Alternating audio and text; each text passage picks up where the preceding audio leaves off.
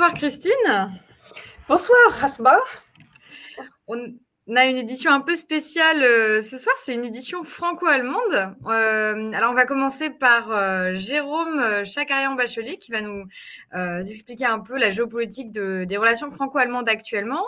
Et puis on aura l'honneur d'accueillir le député de, de, la France Insoumise, Adrien Clouet, qui nous parlera plus en détail de l'Assemblée parlementaire, donc au niveau institutionnel, l'Assemblée parlementaire franco-allemande. Et enfin, on aura Louison Suberbi qui nous parlera euh, du film d'Emmanuel Gras, donc Un peuple. Là, on fait plus le lien avec les activités qu'on peut faire dans nos GA, donc nos groupes d'action, et notamment euh, voilà ce visionnage euh, qu'a fait le, GA berlinois. Bien, écoute, je te laisse le, le, floor, comme on dit, Christine, et puis on peut lancer la, vidéo avec Jérôme Chacarian-Bachelier sur les relations franco-allemandes. Voilà, donc Jérôme, en fait, euh, euh, tout en étant évidemment très attaché à l'Allemagne, il a voulu s'attacher à démythifier un petit peu euh, ce qu'on appelle, ça, devient une aventure, très romantique, le couple franco-allemand. Il nous fait un retour sur la, détérioration des relations, en particulier de l'Allemagne et de la France. Mais, et je trouve que c'est très instructif de, comme rappel que euh, tout n'est pas euh, fleur rose dans, ces relations et qu'il y a des, réalités qu'il vaut mieux regarder en face, même si bien sûr, tous dans, dans, ce, dans ce, euh, streaming ce soir, on, habite en Allemagne, on n'est pas là en train de, critiquer pour critiquer, mais il avait des choses importantes à rappeler.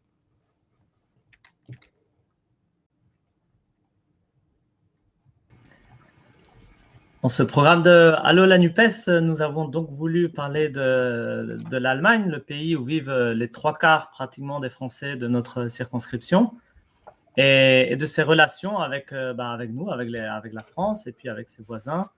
Et dans, dans le. Ah, ça a coupé. Sa relation avec tout l'international. Donc, nous, euh, nous avons pour ça invité euh, euh, Jérôme qui va nous présenter une, une, vision assez particulière, on va dire, puisque c'est un thème qui n'est pas forcément consensuel tout au sein de, toute la NUPES. Mais bon, c'est une pierre qu'on apporte à, la discussion pour, pour ces thèmes de, voilà, de nos relations entre nos, nos deux pays qui sont si voisins et qui ont une histoire commune tellement longue. Alors, est-ce que Christine, est-ce que tu peux en dire plus sur notre invité d'aujourd'hui, sur Jérôme?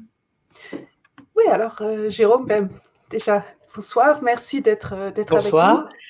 Et donc, euh, merci de parler de, ce sujet. Alors, c'est un sujet que, que tu connais bien parce que, bon, tu es français, mais tu vis en Allemagne depuis 12 ans, tu, as, tu travailles en Allemagne, tu as fondé ta famille en Allemagne et tu es donc papa d'un petit garçon franco-allemand arménien.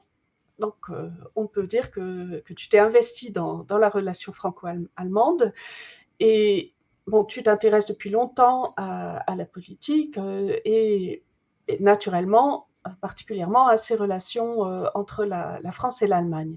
Alors, ces relations ont évolué euh, on a parlé, on parle traditionnellement de ce couple franco-allemand côté français, du moteur franco-allemand côté allemand. Mais bon, là, clairement, euh, ces relations ont connu un froid récemment. Ça fait plusieurs années que les avertissements se, multipliaient euh, sur la politique agressive de l'Allemagne envers la France et envers certains pays membres de l'Union européenne. Et Qu'est-ce qui, qui, a fait que la situation s'est détériorée et à partir de, quand est-ce que tu, dirais que ça a commencé à, dégénérer un petit peu, si on peut dire?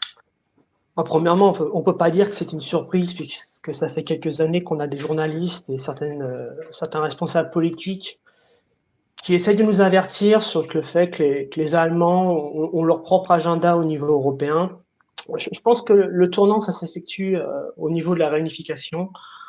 Euh, quand on a l'effondrement de l'Union soviétique, euh, l'Allemagne va réussir à, imposer ses conditions au reste des pays de l'Europe en termes monétaires.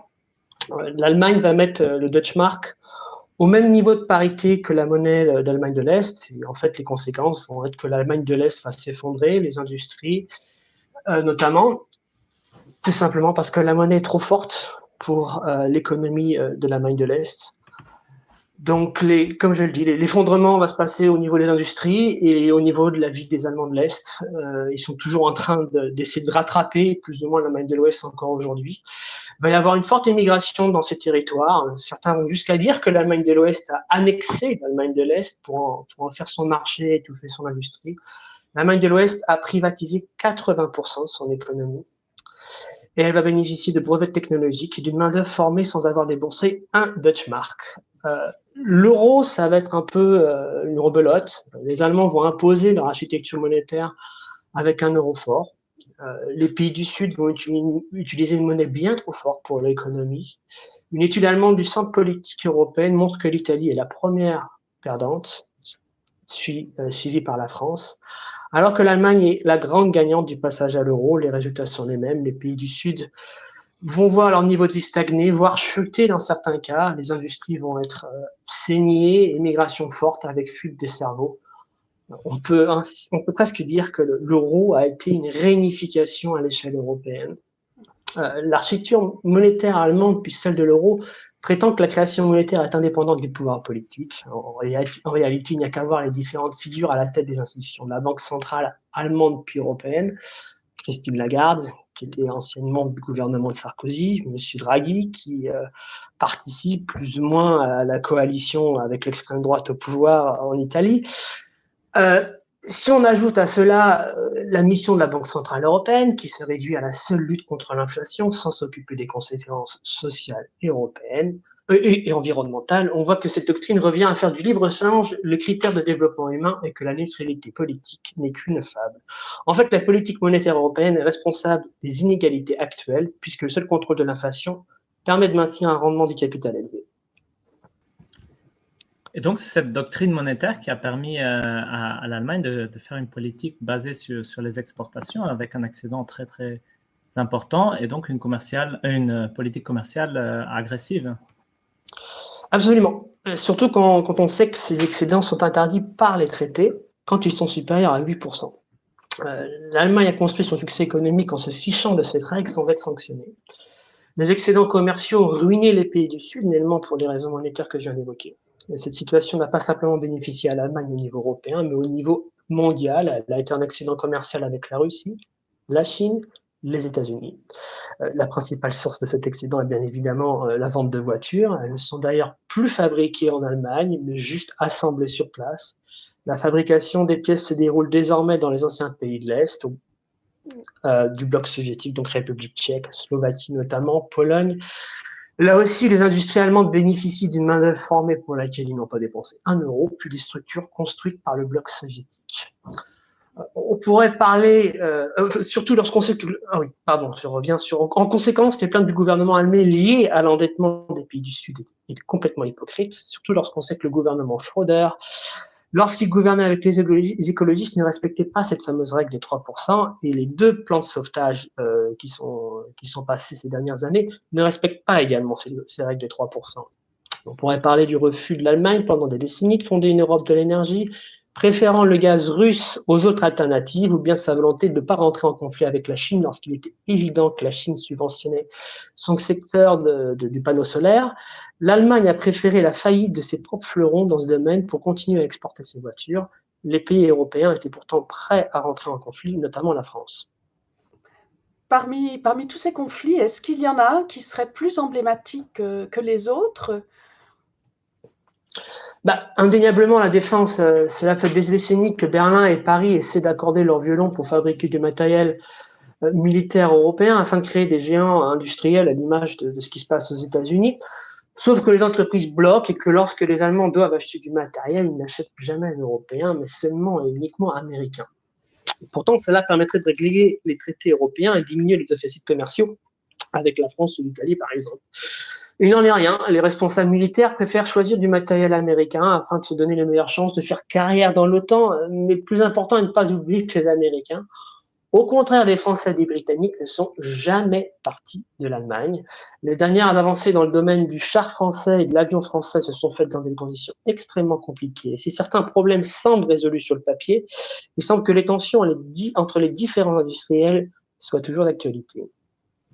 Et les, réactions de... Parce que bon, si l'Allemagne se conduit comme ça, les, les autres euh, gouvernements, comment... Enfin, les, les, gouvernements, les autres gouvernements ont fait des critiques. Euh, la France a fait des critiques. Comment, comment le gouvernement allemand a-t-il réagi? Premièrement, les, critiques gouvernementales sont rares du côté français. Là, elles ont été claires. Les critiques sont, sont comme je l'ai dit au début, sont plus souvent l'œuvre de journalistes ou bien de figures politiques de second plan. Il faut aussi signaler, hein, comme tu viens de le dire, que les critiques, ça n'émane pas seulement des Français, mais également de nombreux pays du Sud qui ne supportent pas, par exemple, le discours au sujet des règles budgétaires et des dettes souveraines. Il ne faut pas oublier que l'Allemagne a bénéficié des conditions extrêmement avantageuses pour se débarrasser des dettes héritées à l'époque nazie. Notamment, il y avait eu une conférence en 1953 qui avait permis l'annulation d'une partie de la dette ou tout simplement l'étalement des échéances. Euh, de plus, comme je l'ai dit, les excédents sont, les, déficits sont le résultat des excédents commerciaux qui sont en dehors euh, des traités européens.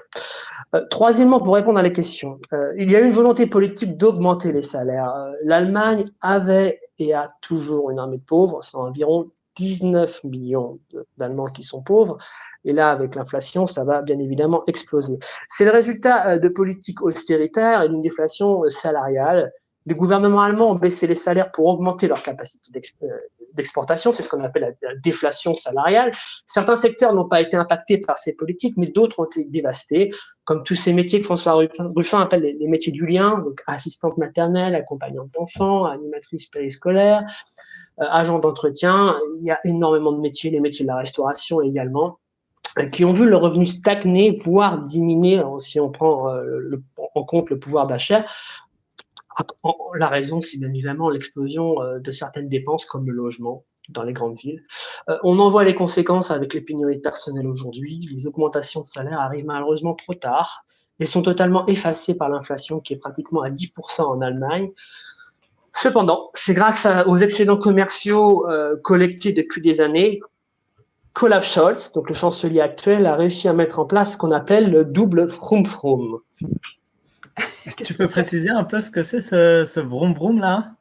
Alors, le double Froom Froom euh, fait référence à deux plans de relance successifs euh, que j'ai mentionnés un peu plus tôt, euh, qui respectent par ailleurs hein, nullement la règle des 3% qui était dans les traités, même si pendant cette période on a suspendu cette règle-là. sur le papier, c'est rien de mal, hein, sauf que cela s'est déroulé sans consulter les partenaires européens qui ont parfois découvert les plans dans les journaux, comme tout le monde, euh, le jour où ça a été euh, euh, lancé. les sommes sont colossales. Hein. C'est 150 milliards, puis 200 milliards. le premier paquet s'est déroulé pendant le Corona, le deuxième il y a quelques mois après le début de la guerre en Ukraine qui a entraîné une crise énergétique, comme je l'ai mentionné, puisque les, Allemands avaient fait du gaz russe pas cher, je dirais le pilier de leur politique énergétique et industrielle. Pour donner un ordre d'idée, donc par rapport à ces 150 plus 200 milliards, il faut rajouter 100 milliards euh, par rapport à, la, défense, je vais y revenir. Euh, le budget de 2021, c'est 369 milliards et la dette allemande est de 2400 milliards d'euros. Juste pour un petit rappel historique, quand l'Allemagne a été euh, endettée à ces niveaux-là, ça s'est généralement mal terminé au niveau européen. Il faut encore ajouter à ces sommes, donc comme je viens de dire, 100 milliards pour essayer de remettre l'armée allemande sur pied avec, l'ambition devenir la meilleure armée européenne, selon les propos du chancelier Scholz. Euh, il y a du boulot, hein, parce que pour, les militaires que je connais euh, dans la Bundeswehr, c'est la catastrophe. Euh, ce qui pouvait apparaître comme un moyen de maintenir un certain rapport de force avec la France dans, ces relations vient de, vient de voler en éclats avec ces sommes-là, même si la France a annoncé qu'ils allaient mettre 400 milliards euh, sur cinq ans, tout simplement pour un petit peu donner un ordre d'idée. L'Allemagne s'était engagée, quand Trump est arrivé au pouvoir, à euh, monter son budget à 2% du PIB, ce qui allait représenter 80 milliards. Euh, Scholz a un peu rogné ces 80 milliards pour faire 50 milliards par an. Les 400 milliards d'Emmanuel Macron, ça fait un budget militaire annuel aussi de 50 milliards. Sauf qu'il faut pas oublier qu'on part pas du tout du même niveau de base. L'armée française est plus performante que l'armée allemande. Donc les 50 milliards qu'a prévu Olaf Scholz ne permettront pas à l'Allemagne d'arriver au même niveau euh, que, l'armée euh, française. mais tout simplement pour dire que déjà déclarer cette ambition-là, remet remet en question les relations comme le projet spatial également. C'est-à-dire, qu'est-ce que tu veux dire avec le projet spatial? Bah, L'Allemagne est devenue le premier contributeur de l'Agence spatiale européenne, l'ESA, il y a quelques années, en piquant la place euh, de la France de façon euh, pas très diplomatique, pourrait-on dire. Mais surtout, elle s'est lancée dans le développement de ses propres lanceurs, tout en affirmant que c'était une avance européenne, alors que ça s'est passé là au nord de l'Allemagne et non non ailleurs, ça s'est bien passé en Allemagne. Sauf qu'il existe déjà un lanceur et un territoire pour les lancer, Kourou, en Guyane française. Il n'y avait donc aucune nécessité de lancer ce projet autre que celui d'être totalement indépendant. C'est un nouvel acte d'affront à l'égard de ses partenaires européens et surtout français, puisque nous sommes les leaders, nous étions plus ou moins les leaders au niveau européen dans ce domaine-là. On pourrait poser des questions aussi sur le financement de ces lanceurs allemands. Ne reçoivent-ils pas des subventions européennes? Si c'est le cas, les pays européens financent une nouvelle fois la réussite allemande avant celle de l'Europe. Euh, comme avec les déficits commerciaux et les dettes souveraines, on constate qu'on marche sur la tête. Chercher des alternatives pour les lanceurs dits conventionnels, pourquoi pas? Et pourquoi le faire seul? Ben, c'est un sacré tableau que tu nous dresses. Euh, c'est vrai qu'à t'écouter, on aurait presque plutôt envie de remettre en question cette amitié franco-allemande. Euh, Ça serait une erreur. Euh, la différence entre les traités de coopération et d'amitié, c'est qu'un traité d'amitié étend davantage les domaines de coopération. Les échanges sont multipliés, on, on en est la preuve. on ne compte plus les villes jumelées, les millions de personnes qui ont voyagé dans leur enfance grâce à cette politique d'échange, les collaborations au plus haut niveau euh, de la recherche. Tout ça, c'est pas rien. Euh, le traité d'Élysée, c'est ça. Euh, le débat sur ces relations n'est basé malheureusement que d'une manière binaire, bien souvent à cause des médias qui ne voient que des relations germanophobes ou germanophiles. Il faut dépasser impérativement ce débat, revenir à une vision gaullienne des relations internationales. Je crois que la France doit impérativement dépasser ce débat, se donner les moyens d'avancer sans se soucier de ses partenaires, même si elle ne néglige pas par ailleurs.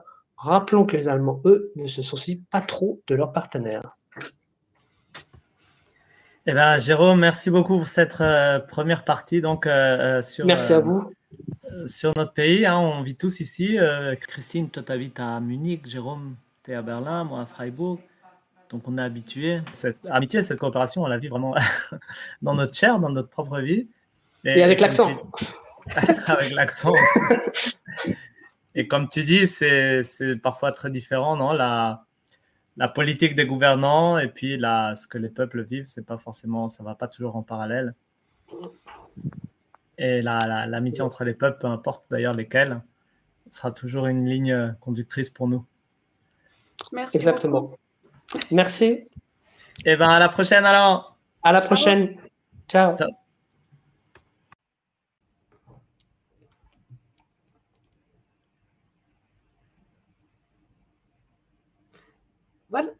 Voilà, donc euh, c'est sûr que c'est un petit peu euh, euh ernüchternd, refroidissant, mais je pense que c'est des choses qu'il faut quand même garder en tête. Et là, donc, on va continuer sur, sur les, relations franco-allemandes, mais sur un tout autre plan, puisqu'il s'agit cette fois plus de, des relations institutionnelles. Alors, Asmak, qu'est-ce que, à quoi on va passer maintenant? Alors en effet, c'est vrai qu'on a, dressé un, certain tableau et euh, la coopération franco-allemande, c'est aussi l'Assemblée parlementaire franco-allemande. Euh, et on a l'honneur de pouvoir interviewer euh, Adrien Clouet qui siège à cette Assemblée parlementaire-là, comme 50 autres députés français et françaises et 50 autres députés allemands du, du Bundestag. donc je vous propose d'écouter cette intervention d'Adrien Clouet qui met aussi du concret en en fait dans cette coopération franco-allemande Qu'est-ce que ça veut dire entre nos assemblées euh, de, voilà, d'affronter les enjeux euh, quelles sont la Quelle est la manière de travail Est-ce que cela diffère entre les deux pays?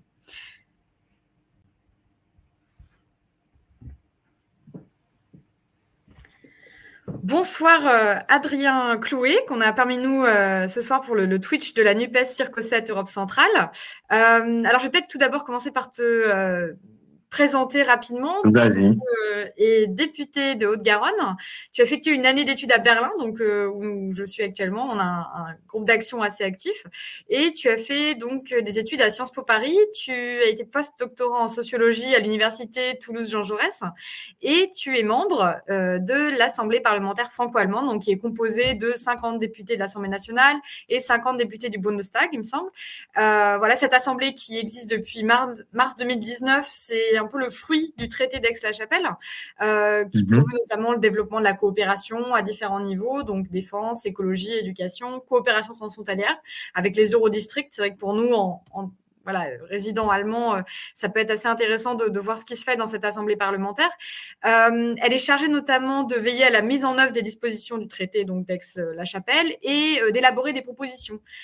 donc on y reviendra très vite aussi dans les questions que je vais pouvoir te poser. il y a aussi la notion qu'on évoquait de la mise en œuvre aussi des, directives, directives, européennes euh, sur le terrain, donc comment on fait euh, dans les bassins transfrontaliers et même entre deux pays pour voir comment ça fonctionne, euh, ce qui est décidé par, par les institutions européennes sur le terrain. alors ma première question serait la suivante, c'est on parle d'assemblée parlementaire franco-allemande.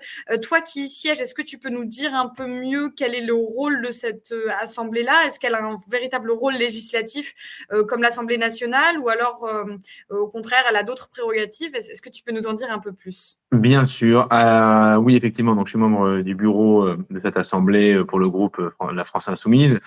non, alors c'est pas une assemblée au sens parlementaire du terme classique, c'est-à-dire qu'on se réunit pas régulièrement, qu'on ne vote pas de texte de loi et qu'on ne contrôle pas de gouvernement.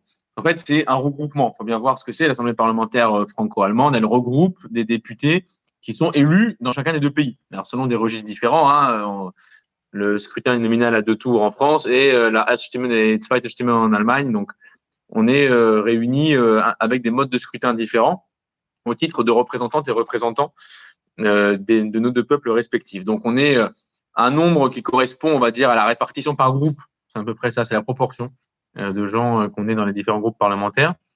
Et on se rencontre régulièrement on va dire, euh, pour euh, deux grands types hein, de rencontres. Il y a celle un peu, un peu technique, un peu techno, où on se retrouve autour de sujets, c'est-à-dire, euh, par exemple, avoir un, un, round de discussion autour de la crise énergétique, par exemple, pouvoir avoir une discussion sur l'enseignement de la langue dans l'un ou l'autre des pays, ce qui est quand même une des, une des raisons d'être du traité de la Et d'autre part, il y a les rencontres régulières aussi à caractère symbolique, c'est-à-dire euh, par exemple, aller raviver la femme du soldat inconnu à l'Arc de Triomphe en France, euh, ou euh, comme on l'a eu il y a, il y a trois semaines de mémoire, pour la commémoration du traité d'Aix-la-Chapelle, où on s'est réunis pour une succession de discours et de présentations de ce qu'on attendait toutes et tous de ce traité, mais au moment plus commémoratif finalement que, que avancée politique. Donc voilà, c'est un peu les deux jambes sur lesquelles marche cette assemblée parlementaire mais qui est, moi je pense, avant tout un espace de coopération, c'est-à-dire qu'on voit des collègues avec lesquels on, on discute, on tisse des liens totalement en dehors des sujets du jour. Alors ça peut être le cas, par exemple, des élus euh, euh transfrontaliers. Là, il y, avait des élus euh, sarrois, euh, rénans et alsaciens, par exemple, qui régulièrement profitent de l'APFA pour se voir discuter sur même les transports, des choses comme ça, quoi. Réussir à avoir la, ligne de bus qui passe à travers la frontière à la même heure et qui est bien organisée et connue, bon, par exemple. Euh, moi, je vais voir évidemment aussi les, les, collègues de D-Link pour faire des points sur euh, ben, la réforme des retraites, euh, syndicalisme, les évolutions du Mindestlohn en Allemagne, etc. Donc voilà, on profite aussi évidemment pour avoir de la rencontre entre guillemets de couloir, c'est-à-dire on profite d'avoir le collègue de, de, du groupe, enfin de la fraction correspondante qui, qui est disponible, on vient. Moi, bon, j'ai la chance de, de, parler allemand, du coup, ça va, je peux parler avec tout le monde. C'est pas le cas d'absolument tous les membres de l'APFA. Certains sont, sont coincés parce qu'ils ont leur langue maternelle, donc euh, c'est plus compliqué pour eux d'interagir directement euh, sans traducteur à côté. Euh, voilà, de se, voir autour d'un perrier entre deux séances et de faire le point. Mais voilà, c'est à peu près les différentes, différentes dimensions que ça a. Et donc, on est une petite équipe de collègues dans la FA, Alexis Corbière, Ercilia Soudé, Emmanuel Fernandez, on a Daniel Obono, on a euh, Euh, je vais pas faire la liste totale parce que sinon je, me, je, vais, je, vais, je vais regretter euh, mes erreurs et donc je préfère m'arrêter là avant de me planter dans le listing. Mais voilà, on a un certain nombre de Jean-François Coulombe aussi qui est là. Euh, voilà, bon bref, je les ai Justement là-dessus, petite question. Comment on rentre en fait Donc tu, parles du PFA, donc c'est le, Parlement franco-allemand. Euh, comment on y rentre? Est-ce que euh, c'est en fonction des affinités? Est-ce qu'il y a, euh, est-ce que ça se bouscule au portillon? Ou est-ce qu'au contraire, on se dit oulala, c'est, c'est vraiment beaucoup de travail à côté de, de déjà le, travail parlementaire qui est intense en France et en Allemagne? voilà, quels sont les critères entre guillemets d'entrée dans cette assemblée-là? Il n'y en a pas. Il y a un droit de tirage par groupe politique. Donc tous les groupes politiques ont un nombre de places qui sont réservées. Après, tu les prends, tu les prends pas. Bon c'est rare que les groupes euh, ne prennent pas une place qu'il aurait, euh, qu'il aurait attribuée pour une raison quelconque, quel que soit le motif. Mais donc euh, là, de la même manière, c'est-à-dire non, les gens ont un droit de tirage. Après, ce qui est clair, c'est que le fait d'avoir 7, 8, 9 sièges pour un groupe ne veut pas dire qu'on voit les 7, 8, 9 personnes. C'est-à-dire que parfois, il y en a qui sont là, on les voit jamais. Nous, nos, nous, nos collègues, on est toujours en train de tourner, on est en rotation, on se voit. Il y a Caroline Fiat aussi qui est dedans. On se voit assez régulièrement, c'est-à-dire qu'on tourne pour être sûr qu'il y ait une présence maximum de, de notre côté. Mais oui, effectivement, il y a, certaines délégations euh, euh, où il y a une présence très inégale, on va dire. D'accord, c'est vraiment euh, intéressant parce que c'est vrai que c'est quelque chose qui nous, nous, touche personnellement en tant que, que Français euh, et Françaises établis en Allemagne. Bah et justement là-dessus, est-ce que tu donc tu disais que tu étais en contact avec donc d'autres collègues euh, allemands qui siègent dans ce dans cette assemblée parlementaire. Est-ce que tu perçois des différences Bon, ça même peut-être plus global aussi, comme tu as aussi passé un an à, Berlin en études, mais là au niveau parlementaire, des différences dans la manière de travailler des députés français et des députés allemands. Et qu'est-ce qui Bien sûr. Bonne manière à apprendre et puis les, choses où il y a juste une différence. Euh, non, mais bien sûr. Les différences, alors d'autant plus que moi, quand j'étais en, en Allemagne, c'était pas en études. Hein. Moi, je, travaillais au Bundestag quand j'étais à Berlin. Donc, ce qui me permet d'autant plus de comparer, puisque j'ai été assistant parlementaire au milieu de mes études un an euh, à, Berlin chez André Runko, député Die Linke de Aachen. D'ailleurs, comme quoi, euh, la, la, ville, on y revient régulièrement. Donc, euh, Bon, il y a des différences qui sont euh, matérielles et évidentes. Hein. Euh, les Allemands ont une dotation plus importante pour leur équipe, leur matériel, euh, leur bureau. Ils ont des pouvoirs de contrôle parlementaires bien plus étendus par rapport à l'exécutif, qui peuvent faire tomber, auxquels ils peuvent poser des questions, auxquels duquel ils peuvent exiger des réponses. Ils n'ont pas en face Olivier Dussault qui fait non, je n'ai aucun compte à rendre sur rien. donc ils ont voilà des, des pouvoirs accrus, bien évidemment.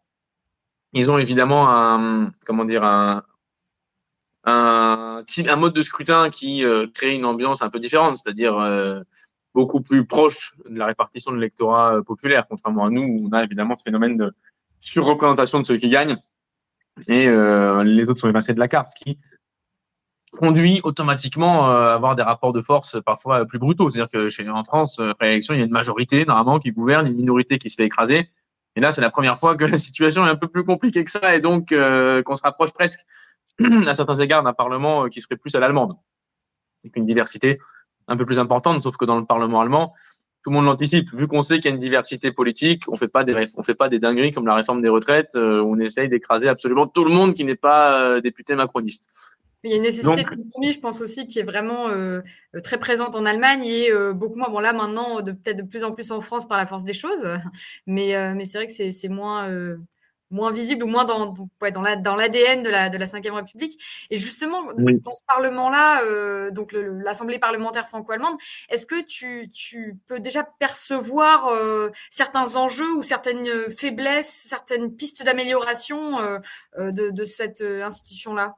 Ah bah clairement, aujourd'hui, euh, ça reste euh, des députés entre eux euh, qui, une fois de temps en temps, auditionnent des, exécutifs nationaux. Il n'y a pas de syndicalisme, il n'y a pas d'association, il n'y a pas, a pas tout le monde qui fait exister en termes militants, en termes d'activisme, etc. Les relations franco-allemandes, ça n'existe pas.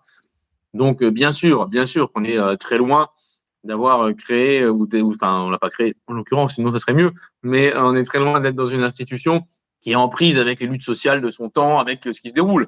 Nous, notre rôle politique, c'est de venir rappeler, d'ailleurs, tout le temps. Si jamais euh, il, il y en a pas parmi vous qui ont pu écouter un peu la cérémonie sur, euh, le, traité de la chapelle, traité d'Aix-la-Chapelle, pardon. eh bien, peut-être vous aurez remarqué qu'en fait, euh, les discours étaient ennuyeux à mourir. C'est-à-dire, tout le monde faisait un point technocratique, avec un truc sans fond, en disant Moi, je pense que le franco-allemand, c'est bien. D'ailleurs, c'est parce que je pense que c'est bien que je suis à cette tribune, et si je suis à cette tribune, c'est pour dire que c'est bien. Bon, voilà. Et euh, il n'y a eu que les euh, quelques élus de gauche qui ont fait des interventions en soulignant, en fait, les grands enjeux, en disant bah, Attendez, traité de l'Élysée, c'est très bien. Enfin, d'abord, les objectifs ne sont pas remplis. Parce que, euh, on a un traité qui nous dit euh, les jeunesses de chacun des deux pays doivent apprendre la langue de l'autre. Bon, bah, ça recule. Dans les deux pays, le nombre de jeunes Allemands qui font français, de jeunes Français qui font l'allemand recule. Alors, plein de différences. Hein. Il y a les réformes de l'abitur en Allemagne qui font que on, il y a l'idée qu'on aura une moins bonne note en français que dans une autre langue, et donc du coup on change de langue euh, pour l'abitur. Il y a du côté français le déficit de profs, la difficulté à pouvoir les postes au CAPES d'allemand donc, il y a évidemment des, réponses différentes à apporter dans chacun des deux pays, mais enfin, on a les mêmes problèmes, ils ne sont pas mis sur la table. Tout le monde euh, se gargarise, s'auto-félicite en disant c'est formidable, franco-allemand, alors que bah il y a des échecs, en fait, ça marche pas, et tant qu'on se dit pas ce qui marche pas, on peut pas avancer. Et après, euh, on essaye aussi de rappeler bah, ce qui n'est pas dans le traité. C'est-à-dire que le traité est intéressant, c'est euh, politique culturelle, bien sûr, mais bon, bah, sur le volet social, on est deux pays où la pauvreté infantile augmente, où le nombre euh, la pauvreté au travail laborieuse, elle augmente et tout ça n'est absolument pas abordé par le, par le texte du traité. Et euh, je, le, je conclus avec quand même aussi un énorme écueil, c'est que à l'heure actuelle, ce traité euh, se heurte à une réalité géopolitique, c'est-à-dire l'Allemagne regarde de plus en plus vers Washington plutôt que vers Paris. Et donc, à partir du moment où on est dans ce cadre-là, c'est sûr qu'on se retrouve pour dire le traité de l'Élysée, c'est formidable. Et dès le lendemain, le ministère de l'armement ou de la défense allemand nous annonce qu'ils vont acheter des tanks et des avions aux États-Unis qu'ils vont prendre que des modèles autant pour s'équiper, que euh, politique énergétique euh, sera euh, tout à fait autonome et sans aucune concertation avec le reste de l'Union européenne, que les pays du Sud doivent cracher un peu plus de la dette et de leurs engagements antérieurs pour éviter qu'il y ait une relance économique. Bon, on a un vrai souci, on a un vrai souci avec un, un gouvernement allemand dont l'épicentre n'est clairement pas de regarder les, les, voisins en Europe, mais dont l'épicentre est clairement aujourd'hui Washington. Or, si on a fait le traité de l'Élysée, c'était contre ça. C'est quand même l'idée de base, c'était de se dire il y a, y a une, coopération souhaitable entre les deux pays. Euh, elle doit être privilégiée, elle doit, elle doit organiser, on va dire, la politique extérieure de chacun des deux. Et euh, on a quand même annulé le dernier Conseil des ministres franco-allemand. Il a été annulé euh, parce que on regarde dans des directions totalement différentes les deux pays. On veut même pas l'assumer. Donc on en est à un stade où on se dit oh là là, ne nous réunissons même pas. C'est encore mieux. Et je pense qu'actuellement on a la victoire de Washington là-dessus. Washington a réussi à remettre en cause euh, la coopération franco-allemande. C'est déjà le cas au début. Hein. On se souviendra quand même qu'il y a un préambule euh, adopté par le Bundestag au traité euh, de l'Élysée qui n'est absolument pas dans la version française. Il va falloir que le Bundestag a voté un traité disant l'Allemagne se situe dans le cadre de l'OTAN et est inscrite dans l'Alliance Atlantique et blablabla. Bon, jusqu'à présent, ce préambule, on avait réussi quand même à passer un peu au-dessus sans qu'il ait de lourdes conséquences, mais avec Biden, les conséquences se font sentir assez fortement et c'est dommageable. C'est vrai que c'est, euh, on a l'impression aussi ici de, de voir une, une sorte d'amitié franco-allemande à, deux vitesses, peut-être euh, dans le sens où, euh, bon alors peut-être d'un point de vue plus global, quand on parle souvent de, de franco-allemand, on, on, pense tout de suite à, voilà, à quel point, enfin le discours d'Emmanuel Macron sur ce sujet, et on, on a l'impression que nous, en tant que gauche, en fait, on se, on n'est pas assez, euh, je dirais, euh, pas assez audible finalement sur cette question du franco-allemand. Et euh, c'est vrai que c'est quelque chose qui est absolument primordial parce que on parlait de voilà le, l'alliance euh, franco-allemande quand on parle de, politique militaire, mais il y a aussi ce que tu as déjà évoqué, la politique d'éducation, qui est finalement, euh, je dirais, quand on parle de deux vitesses de l'amitié franco-allemande, il y a l'amitié franco-allemande qu'on retrouve dans les sommets internationaux, et puis il y a l'amitié franco-allemande sur le terrain. Euh, c'est-à-dire qu'il faut vraiment, je pense aussi, en tant que NUPES, en tant que France Insoumise, se dire on s'accapare de ce sujet de l'amitié franco-allemande, on ne la laisse pas comme un, sujet Schwerpunkt, comme on en appelle en allemand, qui est le focus du, centre droit sur cette question-là, mais euh, la, gauche est, euh, pour l'éducation et l'ouverture à toutes et tous, donc, et aussi pour cette amitié franco-allemande via l'éducation, via le fait, on avait, euh, on avait aussi pas mal milité pour que, par exemple, dans tout ce qui est apprentissage et, filière professionnelle, qu'il y ait un stage, la possibilité ne serait-ce qu'un stage pour toutes les filières professionnelles et que ce soit pas limité à une élite qui peut continuer à avoir l'apprentissage de l'allemand comme c'est actuellement le cas, mais que ce soit ouvert à toutes et tous, et notamment notamment dans les zones d'éducation prioritaire. moi, je pense que la gauche a vraiment une carte à jouer là-dessus. Et je reviendrai avec ma dernière question peut-être sur une chose. Tu as évoqué déjà la, la réforme des retraites. Alors nous, on entend souvent regarder en Allemagne, ils ont la retraite à 67 ans ils sont en discussion pour la retraite à 70 ans même, euh, mais les Allemands cotisent beaucoup moins. Donc, on, voilà, dans ce cas, on peut aussi prendre l'exemple du Luxembourg où le SMIC est à 2000 euros, je crois. Donc, voilà, on prend toujours les exemples. Et, l'âge effectif de départ à la retraite est de 60 ans au Luxembourg. Voilà, donc euh, on pourrait très bien prendre cet exemple-là. Et c'est vrai qu'en fait, euh, en France, c'est 64 ans, mais quand on, on, parle de. Voilà, 62, 62. Euh, 62 actuellement. La loi n'est pas passée et elle ne passera pas. Si on parle de, départ à 64 ans, en fait, finalement, c'est euh, voilà, si on n'a pas de carrière entrecoupée, donc en fait, euh, ça s'allonge forcément. Même si on parle de 62 ou 64, il y a forcément un, âge qui est complètement faussé à la fin, qui est beaucoup plus élevé que 64 ou 62. Et là-dessus, j'aurais bien aimé avoir ton avis, justement, toi qui es dans cette assemblée parlementaire franco-allemande. Voilà, quelles sont vraiment les similitudes avec la réforme française quand on voit ce qui se passe en Allemagne et euh, quelles leçons en tirer? Est-ce que tu as euh, voilà, un, mot de la fin par rapport à cette réforme euh, qui, est, qui a montré ben. en Allemagne déjà la, version néfaste? Bah, Disons qu'en Allemagne, je pense qu'il y, y, a deux grandes dimensions. Il y a la dimension âge de départ, annuité, que, que, que tu évoques, qui est 67 ans, et donc un report dans le temps de la durée d'activité des Allemands et des Allemands qui sont contraints euh, ainsi à travailler plus longtemps. Euh, notamment, moi, il me semble que ça fait partie d'un grand deal durant les années Schröder qui était euh, on baisse les cotisations sociales et en échange, on brûle un cierge pour que le patronat crée des emplois. Bon, évidemment, comme souvent, le patronat n'a pas créé beaucoup, mais en revanche, les cotisations ont été baissées. Alors à l'époque, sous Schröder, c'était les cotisations chômage hein, qui ont été baissées. Mais enfin, il me semble que l'histoire d'un pays, c'est quand même de lever les cotisations nécessaires pour couvrir des risques. Et si jamais le risque de chômage baisse, mais que le risque de vieillesse augmente parce que les gens n'arrivent plus à vivre avec, évidemment qu'il faut transférer les cotises d'une caisse à l'autre plutôt que de les baisser. Donc, il y a eu un choix de redistribution à l'envers en Allemagne qui a été fait, hein, donc de redistribution vers le grand patronat des cotisations pour vider les caisses de la Sécu, notamment après euh, que les syndicats n'ont pas suivi euh, dans la commission Hartz, etc. Bon, ça c'est une première dimension. Après, il y a une deuxième dimension qui pour le coup est radicalement différente entre nos deux pays, c'est l'activité des femmes. C'est-à-dire que le système de retraite allemand euh, souffre euh, massivement du fait qu'on est à, euh, je je crois, on est à 40%, enfin, on est à plus, on n'est pas loin de la moitié des femmes allemandes en temps partiel. Et donc, à partir du moment où tu mets la moitié de ton pays en temps partiel, enfin la moitié des, du monde du travail en temps partiel, un peu moins, parce qu'il y a un taux d'activité plus élevé, mais si tu mets la moitié des femmes en temps partiel, bah, évidemment que tu limites d'autant l'argent qui va dans les caisses de retraite. Et donc, évidemment que à partir de là, tu n'as pas d'autre choix que soit tu fais surcotiser les hommes à temps plein, première option. Euh, soit euh, tu fais euh, diminuer les pensions, ce qui a quand même été le cas. On voit bien qu'aujourd'hui, on, a des, on a des pensions de retraite pour les femmes à 600, 700 euros pour une partie non négligeable de la population. C'est inadmissible. Donc, il y a eu un ajustement en Allemagne, finalement, par l'âge, effectivement, mais aussi voire surtout par le niveau de pension. Le niveau de pension a baissé. Et ça, c'est une vraie différence par rapport au débat en France, parce que pour le coup, euh, dans les projets gouvernementaux, il ne s'agit pas de toucher au niveau des pensions, c'est trop inflammable. Le cas français, je ils ont peur que c'est même plus un blocage du pays, là, c'est tout le monde marche sur l'Élysée, on y met le feu. Donc, euh, non, non, euh, il n'y a pas a pas cette dimension-là. En revanche, ici, on est exclusivement sur le fait de redistribuer à l'envers, c'est-à-dire on fait bosser plus longtemps les gens. Donc, celles et ceux qui ont des carrières longues, qui n'y parviennent pas, seront celles et ceux qui font le plus d'années. Ça, c'est clair. Ça, c'est clair. Autant en Allemagne, il y a parfois des dispositifs d'invalidité, de pré-retraite qui subsistent euh, dans certaines branches, etc. Mais en France, c'est plus le cas. Donc, on est vraiment dans une réforme ici qui est dirigée contre les carrières longues et contre les femmes, qui vont être celles qui vont euh, payer le plus, puisqu'on leur retire le bénéfice des trimestres. Euh, enfin, en repoussant l'âge de départ, ça sert à rien finalement d'avoir les trimestres suffisants pour partir avec des enfants. Euh, objet de, elles, prennent deux ans de plus, et on rappellera que sur le nombre de mois nécessaires en plus pour arriver à la retraite, c'est les femmes qui en prennent 60% du, surcroît dans la forme française. Donc, effectivement, on s'achemine vers un truc plus à l'allemande, mais avec des pensions, on va dire, plus élevées que dans le modèle allemand, encore heureux, mais euh, en fait, un nombre croissant de gens qui tiennent pas jusqu'à la retraite, qui ne survivent pas jusqu'à la retraite. Ça, c'est clair. Ça, c'est clair, d'autant plus que le pouvoir des syndicats étant plus faible en France qu'en Allemagne, même sur les branches, sur l'équipement individuel de protection, sur la sécurité, enfin, bon, tout ce qui peut se jouer parfois dans la Selbstbestimmung, euh, même si euh, je ne l'idéalise pas, hein, mais la Selbstbestimmung, c'est quand même le droit de discuter de certains points importants pour la marge de l'entreprise.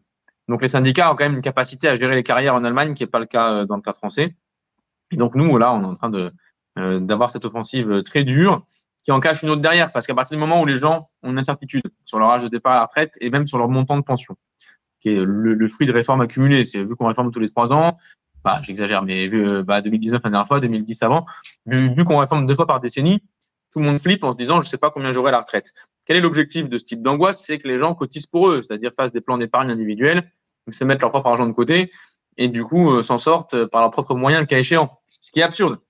Les Allemands l'ont montré, c'est les, les, les, retraites Riester, c'est les, les Riester-Renten. À l'époque capitalisation, c'est ça, oui. Mhm. Voilà. On a créé ces espèces de dispositifs de capitalisation, de plans d'épargne prévoyance individuelle. Et on se rend bien compte que c'est moins rentable que la répartition. Et pour une raison simple, que je cotise aujourd'hui pour moi, en 2023, et que c'est mon argent que je trouve plus tard, eh bien, le, les taux d'intérêt sur, sur, sur l'argent, le, fait de gagner 0,5% par an, c'est une progression beaucoup moins élevée que si, dans 40 ans, un travailleur de dans 40 ans, donc productif comme dans 40 ans, paye pour moi. Et lui, en fait, du coup, il aura moins d'heures à consacrer à cette activité. Bon, bon. Donc, tout cela est évidemment euh, exclusivement dédié à faire exister un marché de la prévoyance individuelle et de l'épargne. Voilà. C'est ça euh, le gros enjeu derrière, c'est de créer un marché là où il n'y en a pas, c'est-à-dire euh, la sécurisation des vieux jours, qui euh, jusqu'à présent était un dispositif public, sous contrôle public et paritaire. Et demain, ils veulent en faire un marché individuel dans lequel c'est comme à Auchan, euh, on y va, on fait son choix, euh, enfin comme à, comme à Lidl ou tout ce que vous voulez, on fait son choix, on remplit le panier, on prend ses produits d'épargne, on y va, on les place. S'il n'y a pas de chance, tout disparaît parce qu'il y a une crise financière qui détruit la valeur du truc. Et puis, euh, si on a du bol, on récupère moins que ce qu'on aurait eu en répartition. Voilà. Bon, bah, ça, c'est un truc formidable. Du coup, tu crées une masse de liquidité énorme qui peut être utilisée sur les marchés financiers ou par n'importe quel fonds de pension. Et puis, euh, ça fait des gagnants. Ça, c'est si on est encore, euh, si on est encore vivant à 64 ans, ce qui n'est pas le cas euh, malheureusement euh, d'une partie conséquente de la population. Euh, et d'ailleurs, euh, bon alors là, c'est une, une, question vraiment pour la, la fin, pour conclure. Mais quel est, là, vous êtes vraiment en débat ardu dans, voilà, pour ce qui est de la, de la, réforme des retraites.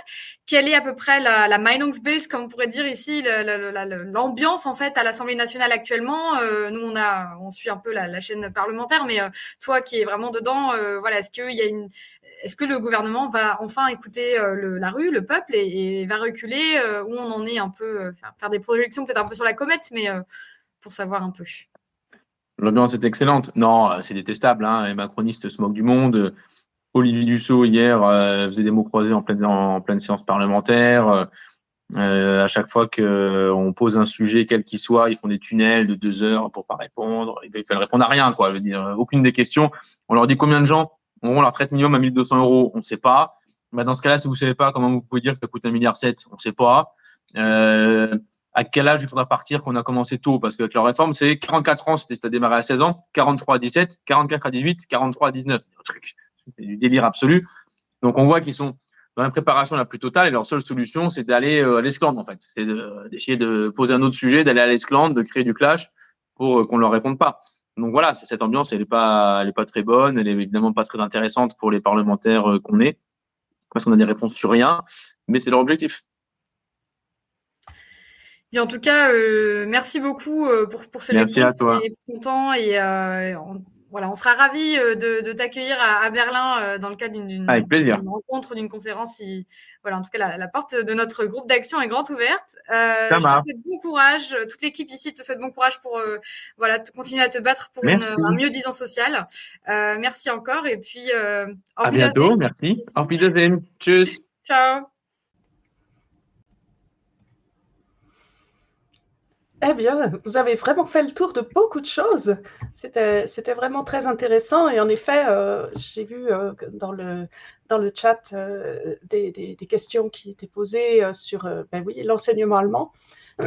si, si, on a, si n'a plus d'enseignement de, l'allemand dans, dans, certaines écoles, dans certaines villes même, que, comment on peut euh, maintenir cette amitié si, on ne fait pas la base qui est quand même de pouvoir échanger justement avec les, Allemands. Euh, euh, merci d'avoir mené cet entretien, Asmaf.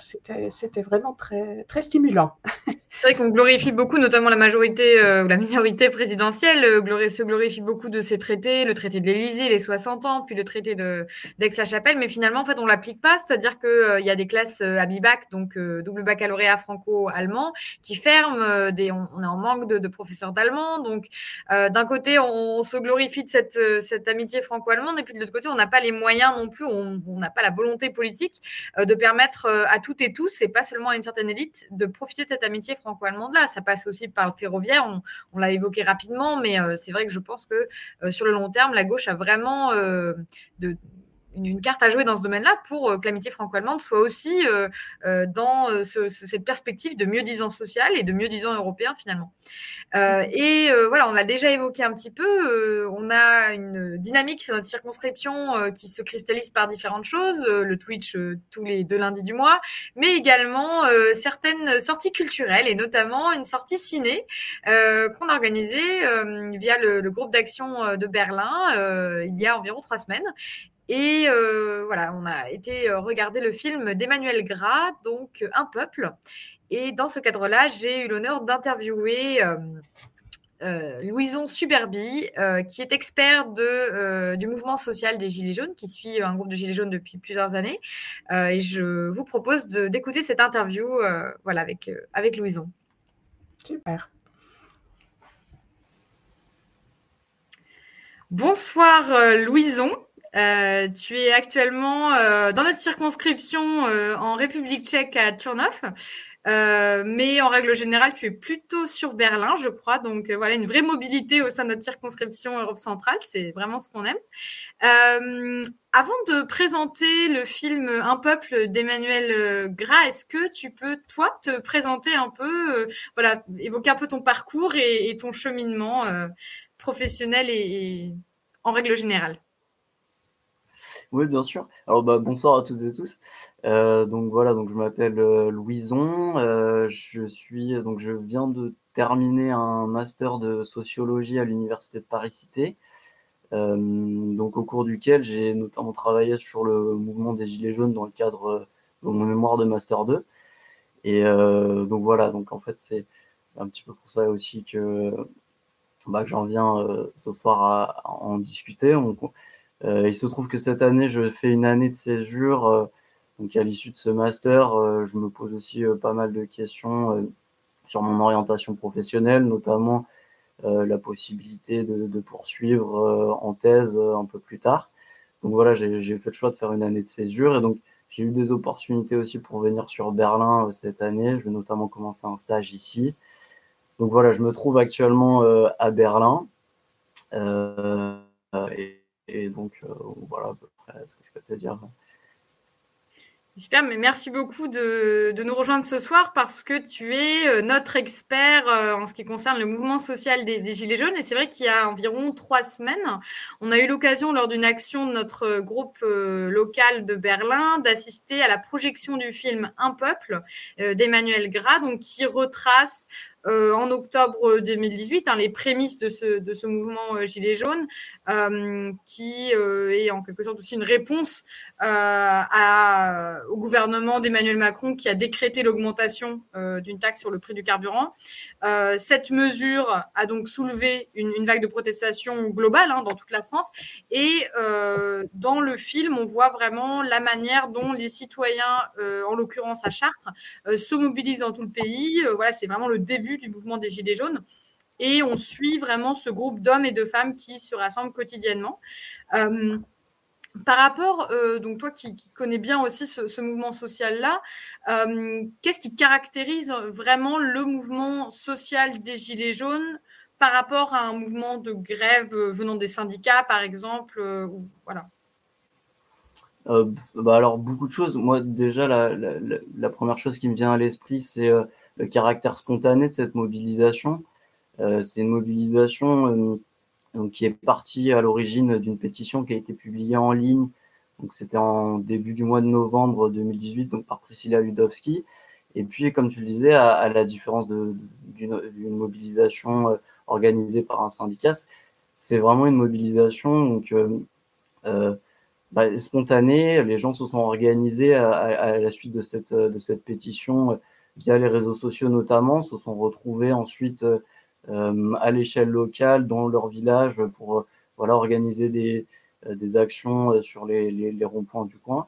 Et, moi déjà la première chose qui me vient à l'esprit, voilà, c'est ce caractère spontané, populaire, et puis surtout cette initiative qui vient du bas, hors de, de tout cadre institutionnel, qui voilà, qui, organisait, structurait la, mobilisation. Voilà, et, ce caractère spontané, d'ailleurs, il montre bien aussi que, bah, en fait, il y avait une colère qui était assez latente dans le pays depuis des années. Beaucoup de gens attendaient ce sursaut et il suffisait en fait d'un élément déclencheur pour qu'on ait une mobilisation d'une telle ampleur. En l'occurrence, ça a été donc cette, taxe sur, euh, sur les carburants qui a fait euh, office de, l'élément déclencheur. Euh, mais, voilà. Après, une des caractéristiques, je dirais, c'est la composition sociologique de ce mouvement. Donc, c'était un mouvement qui était quand même assez hétérogène dans sa composition. Les premières enquêtes sociologiques ont montré que, bah, en fait, il y avait des, des individus d'horizons professionnels assez différents. Moi-même, j'ai rencontré, par exemple, des cadres du secteur privé, ce qui peut être un peu surprenant, ce qui va un peu à, l'encontre de la représentation que vous pouvez avoir de ce mouvement, euh, des cadres de la fonction publique, beaucoup de professeurs notamment. Euh, mais il y avait quand même, euh, parmi ces militants, une surreprésentation d'ouvriers, d'employés, de petits, petits indépendants, enfin, voilà, de, de, de, professionnels qui exercent dans des secteurs d'activité assez précarisés. je pense notamment au secteur du care, de la santé, euh, dans le BTP, la logistique, et puis aussi voilà sous des statuts d'emploi euh, bah, assez précaires qui offrent une, une faible couverture sociale, euh, notamment aux intérimaires ou voilà ou aux indépendants bien sûr ou des gens qui sont en, CDD. Voilà, ça c'est quelque chose qui, qui caractérisait aussi cette mobilisation, cette composition sociologique. Et puis enfin, je dirais bah, euh, l'éloignement de, de, beaucoup de, de, de, militants investis dans ce mouvement de, la politique depuis plusieurs années. Euh, moi, parmi les personnes que j'ai pu rencontrer, euh, les, les, gens avec qui j'ai discuté, en fait, j'ai rencontré beaucoup de gens qui ne votent plus depuis, depuis longtemps, pour qui c'était la, le mouvement des Gilets jaunes a été la première fois, enfin, c'était la première fois qu'ils participaient à une manifestation en ville, enfin voilà, ou à une action politique.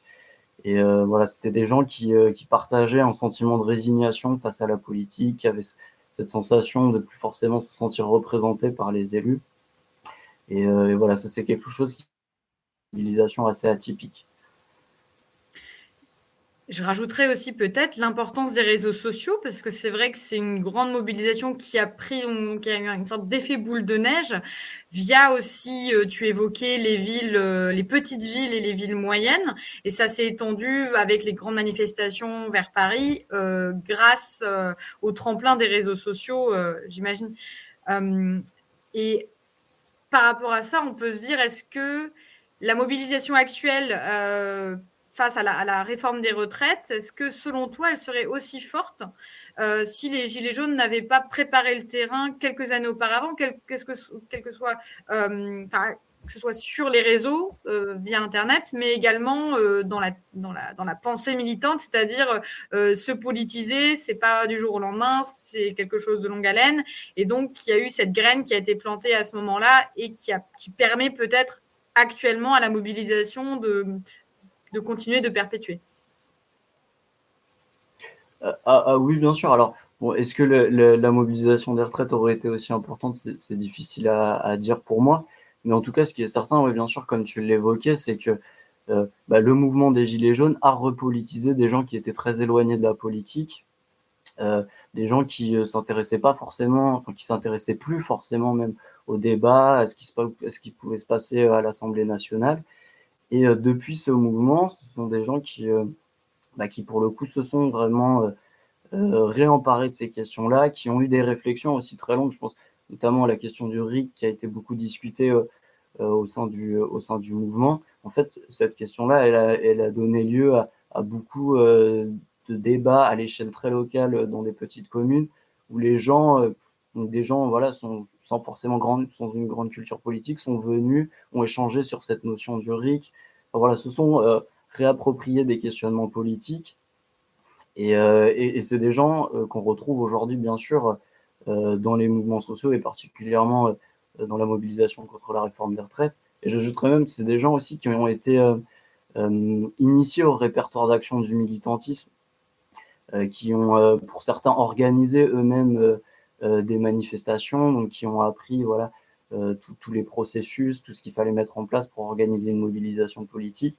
Et donc c'est des gens euh, ben, voilà qui se sont formés au militantisme et, qu'on retrouve aujourd'hui dans les mouvements sociaux. Et, Et, donc voilà, qui compose aujourd'hui bien sûr le, la mobilisation contre les réformes de retraite. Après, il y a une autre chose qui me vient à l'esprit également, et qui je pense est un héritage aussi du, du, mouvement des Gilets jaunes.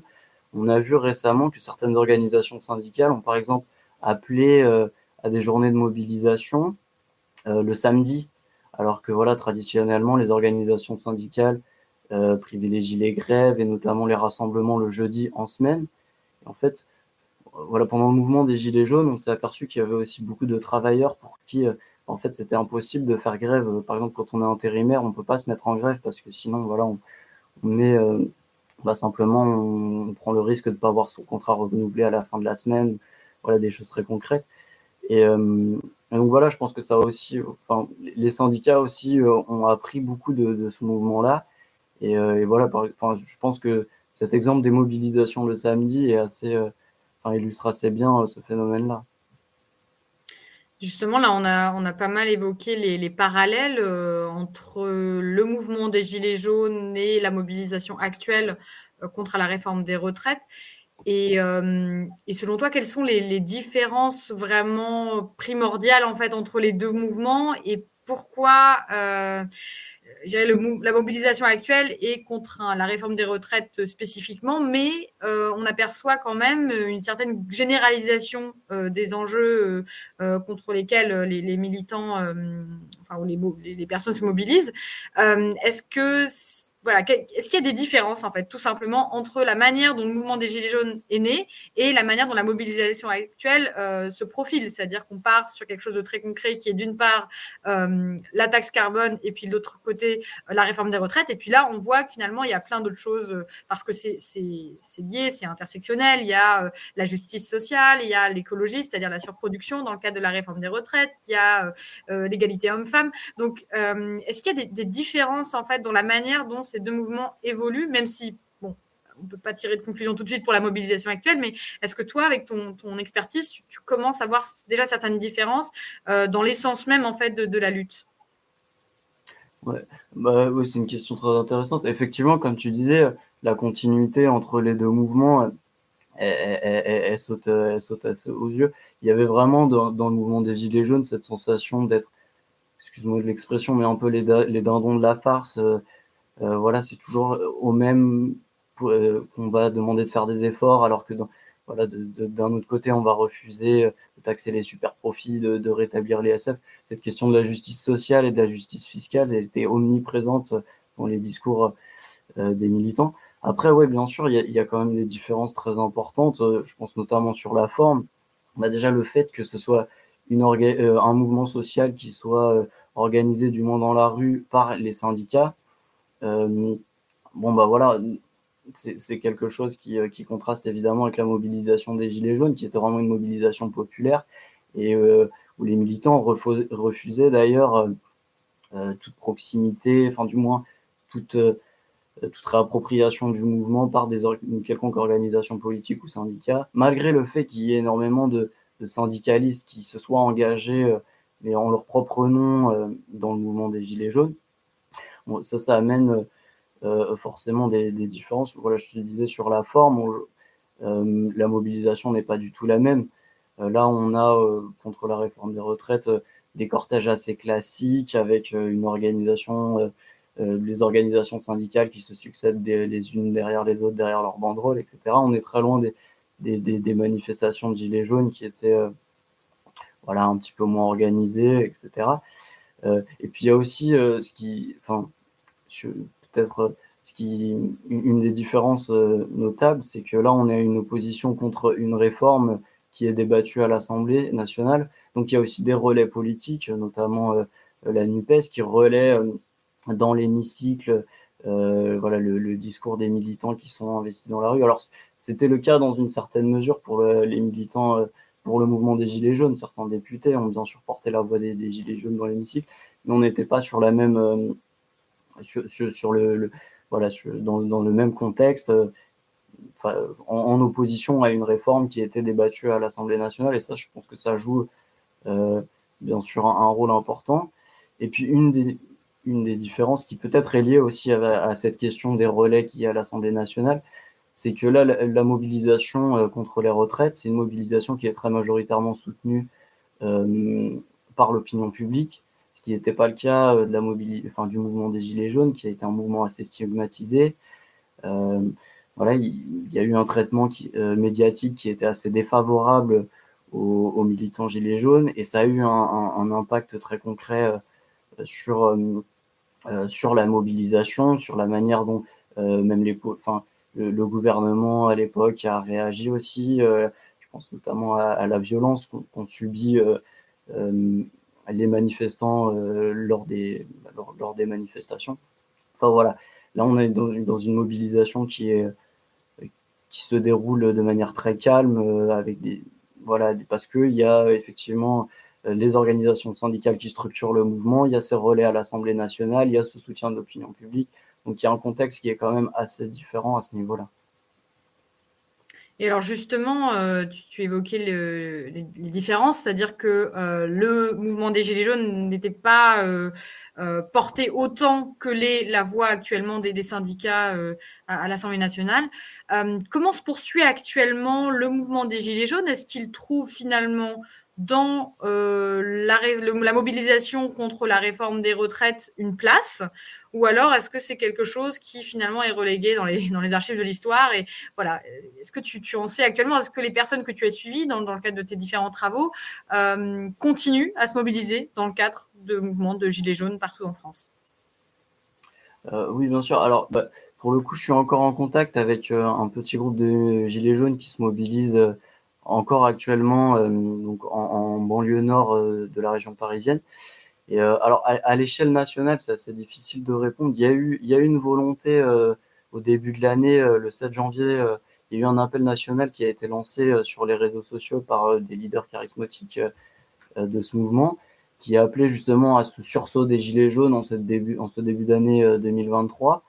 Et en fait, c'est une mobilisation qui a été, enfin, qui a eu une, une affluence assez relative, puisqu'il y a eu, je crois, à peine 2000 personnes sur Paris il y a un peu moins de 5000 de 5000 manifestants euh, en France, donc ce qui est relativement peu comparé à, la mobilisation qui a été le mouvement des Gilets jaunes euh, en 2018 et en 2019. Mais euh, bon, je pense que là, il y, a, énormément de choses qui expliquent cela. bah, D'ailleurs, le, film Un peuple le, montre très bien. le mouvement des Gilets jaunes, pour beaucoup de personnes, ça a été un, moment d'espoir. Beaucoup de, de militants se sont investis euh, corps et âme dans ce mouvement, ont placé beaucoup d'espoir. Et c'est un mouvement qui a duré très longtemps, euh, donc qui débute en, début du novembre 2018 et jusqu'au premier confinement, il y a une mobilisation qui baisse finalement très peu. pendant près de deux ans, ça a été très intense. beaucoup de militants ont été très marqués par cet investissement. Et puis voilà, comme je le disais, c'est un mouvement qui a été très durement réprimé euh, et puis qui a souffert euh, voilà, euh, d'un traitement médiatique assez défavorable. Donc tout ça explique qu'aujourd'hui, quatre ans après, ce soit très difficile pour beaucoup de, de revenir en manifestation en, en, réenfilant son gilet jaune. alors après, à l'échelle locale, pour le coup, voilà, je, te parlais tout à l'heure de, ce groupe avec lequel je suis encore un peu en contact, mais je sais qu'il y a aussi beaucoup d'autres groupes un peu partout en France qui continuent de, se réunir. Mais parce qu'il faut aussi comprendre que le mouvement des Gilets jaunes, au-delà de la dimension politique, euh, ça a été un, moment de socialisation. Euh, les gens se sont rencontrés euh, sur leur rond-point, ont rencontré donc voilà des, gens qui venaient du même coin qu'eux. Et puis voilà, des gens qui partagent aussi les mêmes conditions de vie, les mêmes conditions de travail, qui se retrouvent sur beaucoup de choses. Euh, et, donc qui ont développé aussi des réseaux de solidarité qui font que voilà, ils, se mobilisent encore aujourd'hui, mais il y, a, une dimension euh, au-delà du politique, même si euh, ils se réunissent encore pour parler politique, pour évoquer l'actualité, bien sûr. voilà, à l'échelle locale, il y a encore des, toujours une, petite mobilisation. Et pour le coup, oui, bien sûr, du moins pour les, militants que j'ai rencontrés, tous, enfin la, grande majorité en tout cas, euh, on rejoint les cortèges euh, euh, dans, le cadre de cette mobilisation contre, la réforme des retraites. Et et parce que voilà, on, l'a évoqué, mais en fait, cette mobilisation, elle est plus profonde que la simple question des retraites et du report de l'âge légal, même si voilà, c'est un peu le cœur de, cette mobilisation, mais il y a toute cette opposition à la politique du gouvernement qui est toujours présente et qui est dans ce mouvement-là et dans le voilà, ce sont des discours dans bien sûr les, gilets jaunes se retrouvent encore.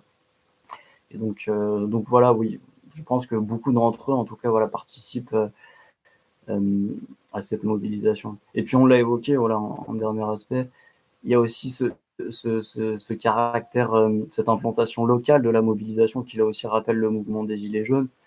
Euh, on a vu que voilà, dans des petites villes de province, il y a eu des rassemblements qui ont ramené plus de, plusieurs centaines de personnes. Donc voilà, ça aussi, cette décentralisation de la mobilisation permet voilà, à des personnes qui peuvent pas forcément se rendre euh, en, manifestation dans des grandes villes, de s'investir dans ce mouvement-là. Et donc, bien entendu, euh, des Gilets jaunes peuvent y participer également. Tout à fait. Quand on parle de, décentralisation, on a aussi, euh, nous, en tant que Français et Françaises de l'étranger, et euh, en parlant de mobilisation euh, face à la réforme des retraites, euh, je me permets de faire un petit teaser sur notre prochaine action qui sera le 7 mars. donc devant l'ambassade entre 17h30 et 18h30, voilà un rassemblement pour se mobiliser nous en tant que Français de l'étranger et Françaises de l'étranger contre la réforme injuste des retraites qui est actuellement voilà en discussion à l'Assemblée nationale. Bah, écoute, merci beaucoup Louison euh, pour ces précisions et, et, euh, et ce récit, ces, ces réponses euh, à, nos, à, nos, questions concernant le, le mouvement des, des, Gilets jaunes. on reviendra sûrement vers toi pour utiliser ton expertise sociale à, à ce niveau-là. je te souhaite une bonne soirée et à très vite à Berlin le, le 7 mars alors. Ben, merci à toi, c'était avec grand plaisir. Salut, salut. Salut.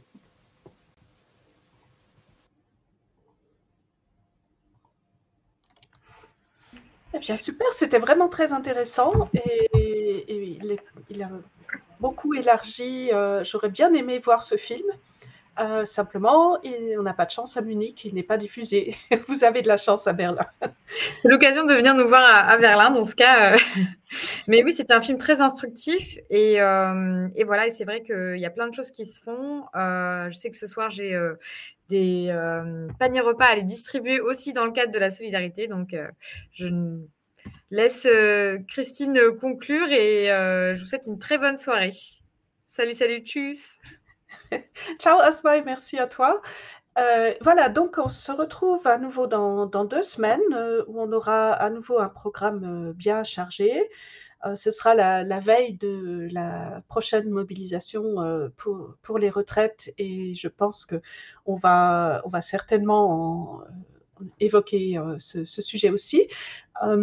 Je, vais probablement vous faire aussi un, petit résumé de ce qui s'est passé ce samedi à Munich euh, avec la conférence pour la sécurité et la contre-conférence, donc conférence pour la paix avec manifestation. Euh, c'est vraiment assez difficile de, d'avoir euh, des convictions pacifistes lorsqu'on est touché de plus près.